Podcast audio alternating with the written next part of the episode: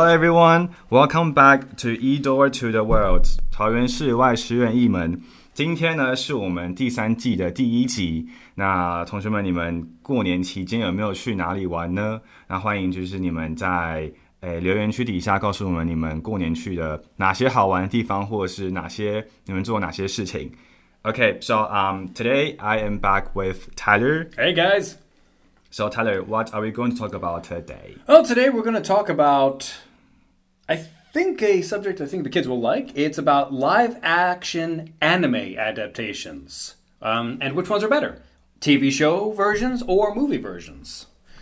For reference, we're going through an article that talks about eight different points as to why the article likes TV versions better than movie versions. I don't know about you, Raymond, but have you you've seen some you've seen some live action anime adaptations, movie versions, right? Yes, Which yes one? I have. Which ones have you seen? I remember I have seen uh, the Avatar, the last Airbender many years ago. That Yeah. was from uh, Ten years ago. Ten think? year, ten years or twelve years ago. That, Yeah. that that's an anime, right?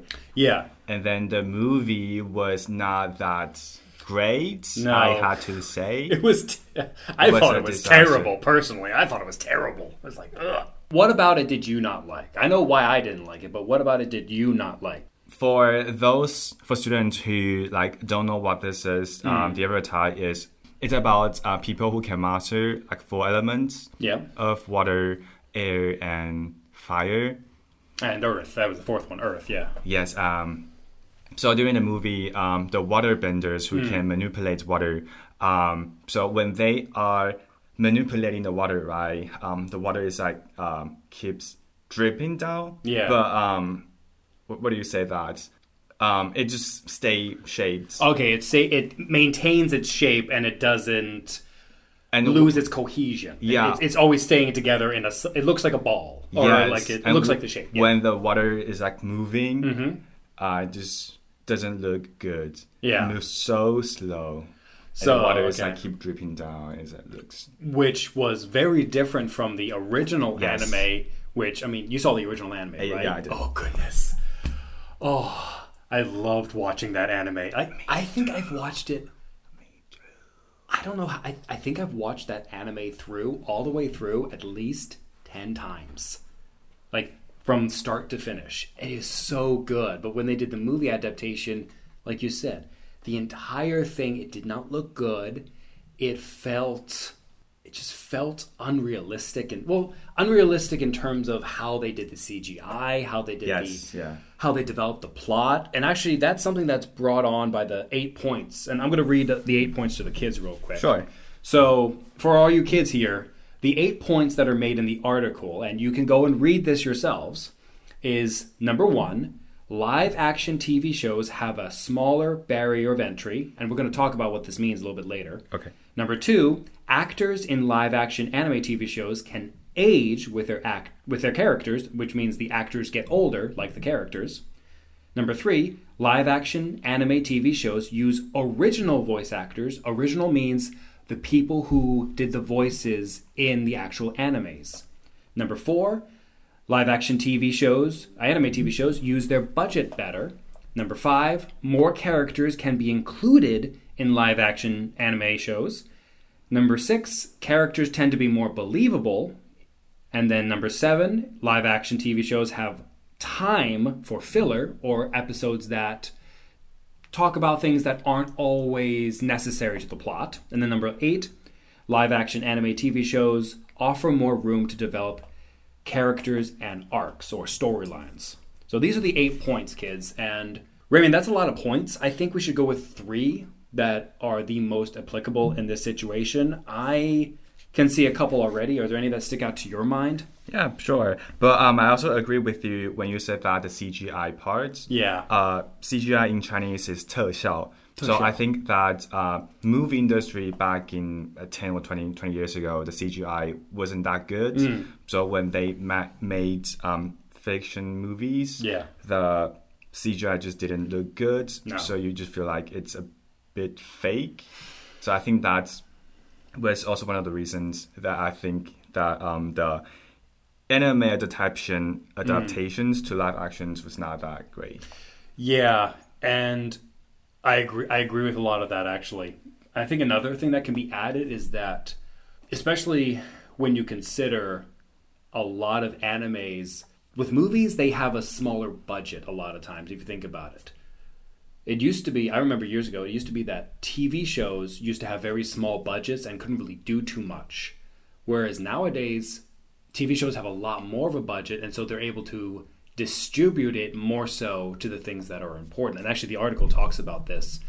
With movies, I always think of, for example, whenever you have a uh, switching from anime, but going over to like anything with Marvel or DC, there's always some famous actor they're using, and the famous actors they're very expensive. Like they, they a lot of the budget for movies go to paying those really high wage actors. Mostly for the actors, right? Yeah, Yeah. a lot goes. well, I don't know if mostly. I'm not fully into cinematography in terms of all the backgrounds, Yes. but I know a lot of money goes to the actors. And the less money you, the more you spend on the actors, the less you have for CGI, which is like a very big thing. CGI or costume development or brighter, de- like all these different other elements. So I think that the fact that with a lot of TV shows, you don't see as much popular actors, you just see people who fit the role and do a good job. Like I know the I know the most common one that's out nowadays, live action, is Luffy. I don't. Did you see that show? I did. You did. Okay, Love I it. haven't seen it yet, but I do want to try to set a time, uh, set aside some time to watch it. But I hear it's really good. Is, is it really good or? It's it's pretty good, It's but pretty they good. changed some parts where I I think uh, they should have stayed uh, Okay. with the original um, settings. Okay, but, But they, overall, it's a it's a it's a good adaptation. and would you say it's pretty? It's pretty accurate to the original anime. Yes. Okay, because that's something that Oh, you meant the characters, right? Well, the characters, Yes, his yes. story, all these different like all these different elements as well. yeah.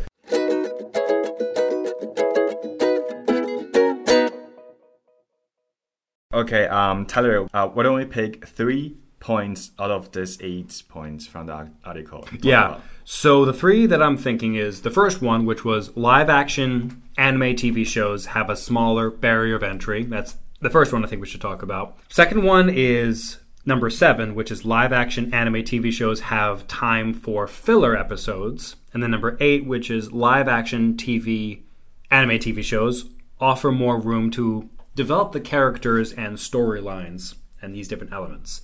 And we kind of briefly talked about number four, which was live action TV shows use their budget better, but we already talked about that. Number one, smaller barrier of entry. Do you know what that means? I don't. Okay.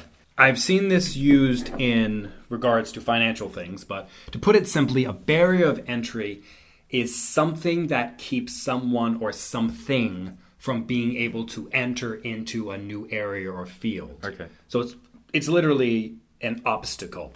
That's what it is. It can be a law. It can be a a uh, inconvenience. So many different things. So Okay, so you are saying that people who want to do live action anime TV shows uh, will be easier for them to do. yeah, it'll be easier to access TV shows because you have like Crunchyroll, you have uh, Toonami, you have all these different websites where you can go and watch animes. Whereas if you want to watch a movie, you have to go to a movie theater. That's one thing. Even if there's multiple theaters, there's only one way. You have to go to the theater. Oh, okay. But TV shows, you can watch them on the TV, you can watch them on your computer, watch them on your phone, you can go to multiple websites. So this it's easier to get somebody to watch an anime when you have multiple platforms to watch it from. So Okay. What about number seven? uh, number seven, which is TV show, they have more time for filler. So this one is about there's a lot of parts of stories that have nuances or parts or things that can really make a difference in understanding what's going on in a TV show or any kind of story. With movies, you don't have the opportunity to get those details and correctly communicate those details. Because, I mean, how long is a typical movie? Like, is it 90, 90 minutes. 90 minutes. I mean, unless Seventy unless it's one of the uh, movies by like, unless it's like a Marvel or superhero movie where they're like three hours long. But who's got time for that? But even with that amount of time, even with three hours, you don't have enough time to hash out all the different details of a storyline. So a filler episode can actually serve that point. Now, the difference between a filler episode and a story development is that a filler episode, if you take it out, you still have the main plot intact. The main mm-hmm. story is still intact. But the filler episode, it either contributes to the story or it just is a little fun thing to enjoy about a side character or a side plot. So that's that's that the idea behind a filler episode and with TV shows you you can go on for so many different seasons. I mean, how Yeah. what's the I think uh, the show Luffy, that's the anime version is like how many episodes how many seasons? Like 10, 15, 20? 10, I don't know, 10, 10 seasons? I think it's more than that, but that, that's a lot of seasons. Yeah. And if you're talking 12 episodes, 12 episodes per season, I mean, that's a you can do a lot with that much. So, Yeah. but yeah.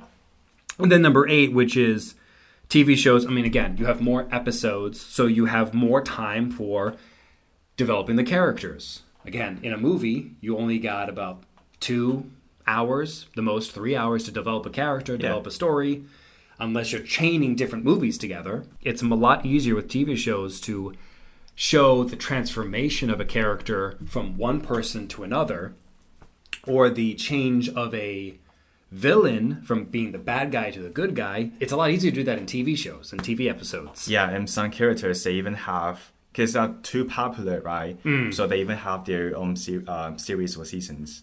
Yeah, they have their own entire seasons essentially. Uh, series. I'm trying to think of a couple examples with regard to that kind of stuff. I know, um, but you do have you do have that, yeah, for sure. Where, oh yeah, no, no, no, no, no. And there's actually a, a, a anime called Haikyuu or Haikyuu, and then I think in Demon Slayer you have a little bit of this as well. Yes. Where- Like a few episodes. Yeah, there's a few Yeah. episodes, or even like a partial season or a movie that's dedicated to either a, character, yeah. a- not a character or I know in Haikyuu there was an episode about not the the main bas- the, the main volleyball team, but about the opponent volleyball team or one of the teams Yes. that they played oh, before. Oh, yeah, yeah. So you can do that with TV shows. You can't do that with movies Yeah, exactly. and Yeah. most people don't care with movies.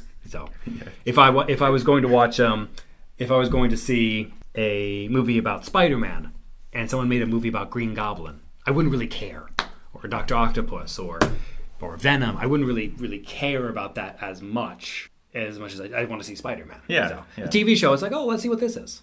So.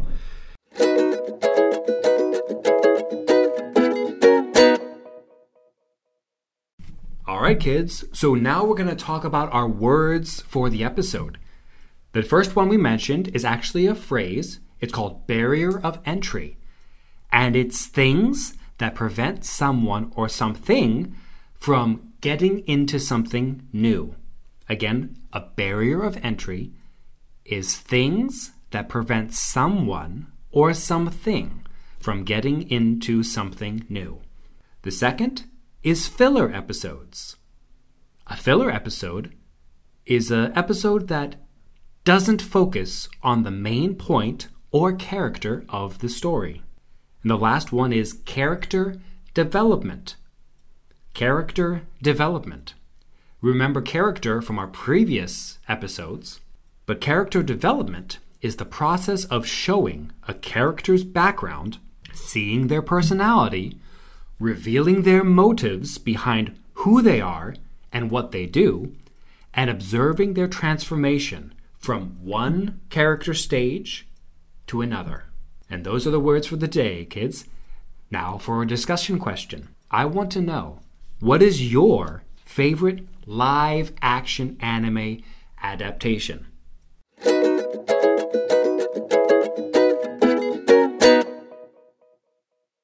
And kids, just so you know, just because I think live action anime shows, TV shows are better than live action movies of animes, like live action adaptations, just because I think that and just because Raymond think that does not mean you have to think that.